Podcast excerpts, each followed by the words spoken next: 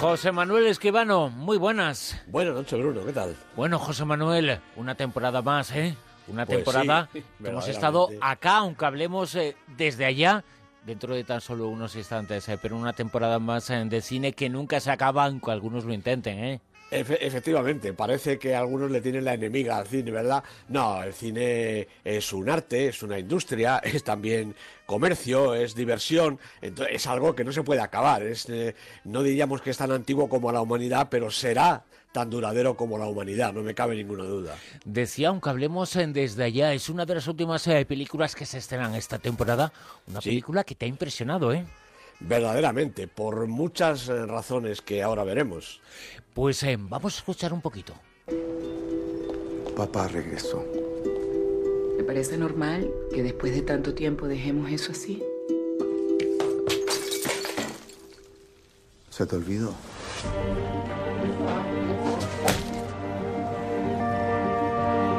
¿Qué es lo tuyo? Volteate y quítate la franela.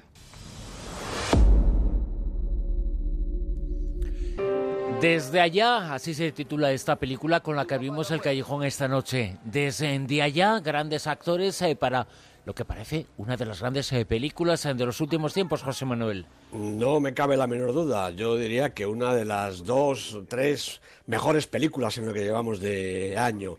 El director de Desde Allá es Lorenzo Vigas y los protagonistas son Alfredo Castro, Luis Silva, Jericó Montilla.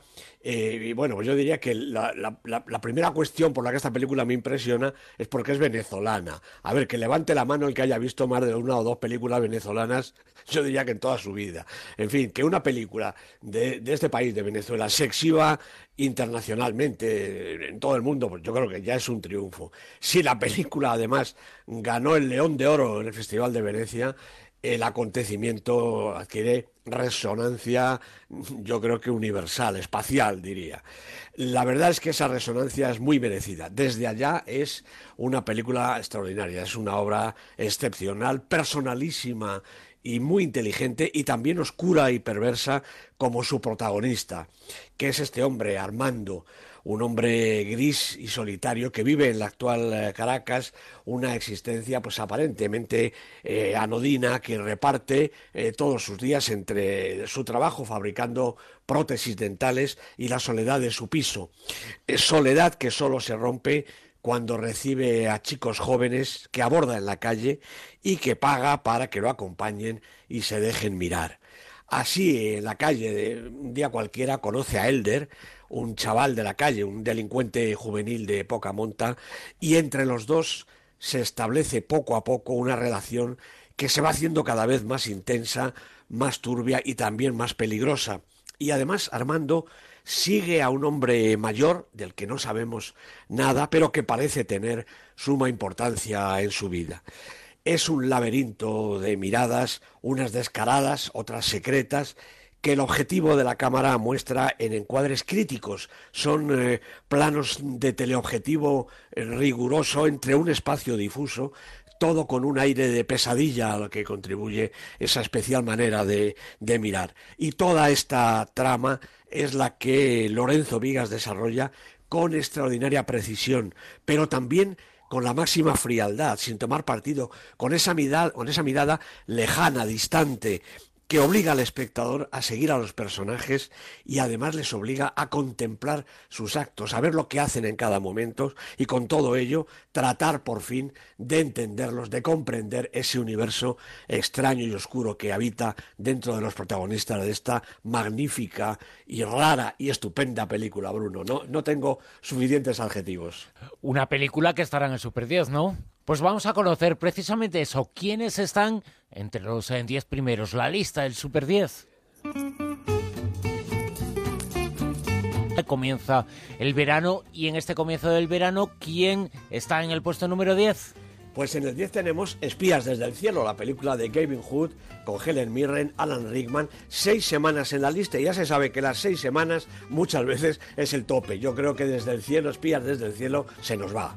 En el 9, También seis semanas y le pasa lo mismo. La Bruja estaba en el puesto 7, ha bajado dos puestecitos. Esta película también muy interesante, dirigida por Robert Eggers. en el 8, Francofonía sube un puesto este estupendo documental de Alexander Sokurov, ruso, pero trata sobre todo del Museo del Louvre. Hay que ver este documental. Siete. Warcraft, El Origen, la película de Duncan Jones con Travis Fimmel, Paula Patton, tres semanas en la lista, bajando. Seis. Bueno, pues primera semana para esta película que es, eh, yo diría que para todos los públicos, Ninja Turtles, es decir, las tortugas ninja otra vez. Jonathan Liebesman es el director, Megan Fox y las cuatro tortugas son los protagonistas. En el cinco. Bueno, pues tenemos una sorpresa, porque aquí sigue, aunque ha bajado un puestecito, nuestra hermana pequeña, la película de Coreeda, se despedía la semana pasada, pero en virtud de esos cines yo creo que hay que hacerles un homenaje alguna vez, ¿no? Como el pequeño cine estudio, el Artistic Metropol de Madrid y tantos cines que hay en provincias que se dedican a rescatar estas películas que todavía hay que ver, que no deben salir de la cartelera y que gracias a estos cines pues todavía siguen ahí. Así es que nuestra hermana pequeña de Corea 13 semanas en la lista, en el puesto 5 esta vez.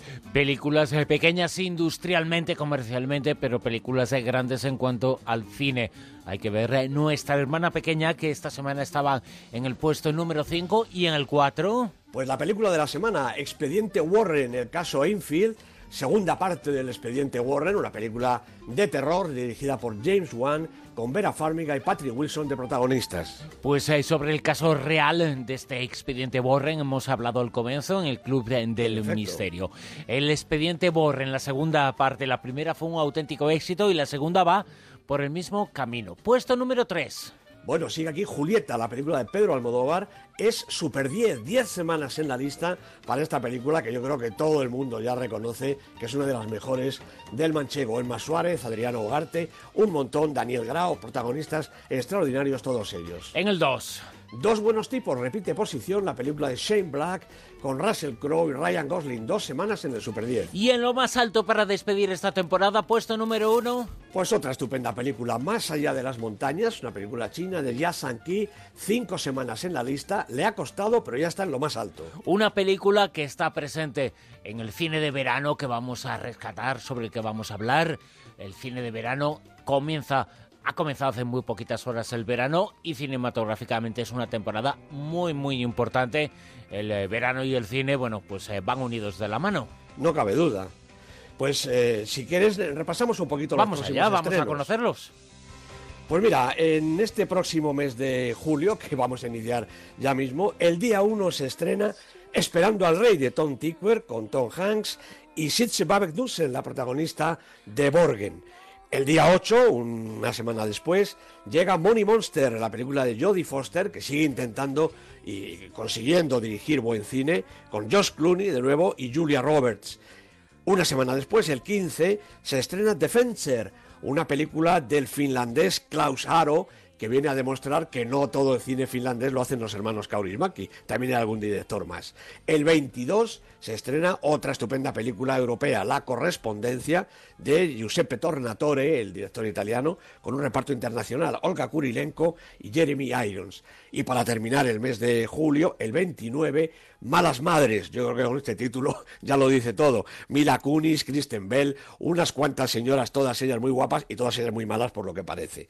Eso por lo que respecta a julio. Y mm, habrás visto que no me he detenido en los grandes estrenos, esos que ya conoce todo el mundo y que van a ser éxitos de taquilla. Pero es que estoy buscando precisamente las películas, yo creo, más interesantes, tengan éxito de taquilla o no. En agosto, pues mira, llegará el día 5, Coming Home, regreso a casa, por fin llega la película de San Jimu, que lleva un poquito de retraso, pero se va a estrenar por fin en el mes de agosto. El caso Fisher de Edward Swick se va a estrenar el día 12. El caso Swick es eh, aquel campeonato mundial de ajedrez impresionante entre Bobby Fischer, precisamente, y Boris Spassky. Secuestro, una película española de Marta Argarona, con la siempre estupenda Blanca Portillo, llegará el día 19.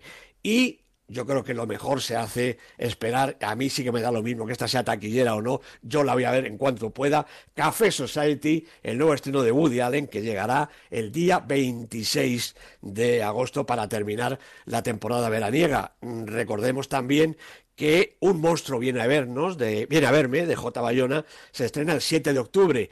No es ya el verano, pero yo creo que es una de las películas con más expectación en el siguiente tramo de la temporada. José Manuel, no vale la de Woody Allen porque te va a poner en un aprieto y esta no vale. Digamos que tienes que escoger una película de todas las que nos has eh, citado, una película a la que tienes eh, que ir este verano. No puedes ir al cine en otra ocasión, aunque te vayas a tres o cuatro veces al día. Pero digamos, claro, y, yo sé que si no vas a escoger a Woody Allen, eh, que fiel a su cita de todos los años, claro, pues este año también. Pero digamos que tienes que escoger una película de la que nos has eh, citado.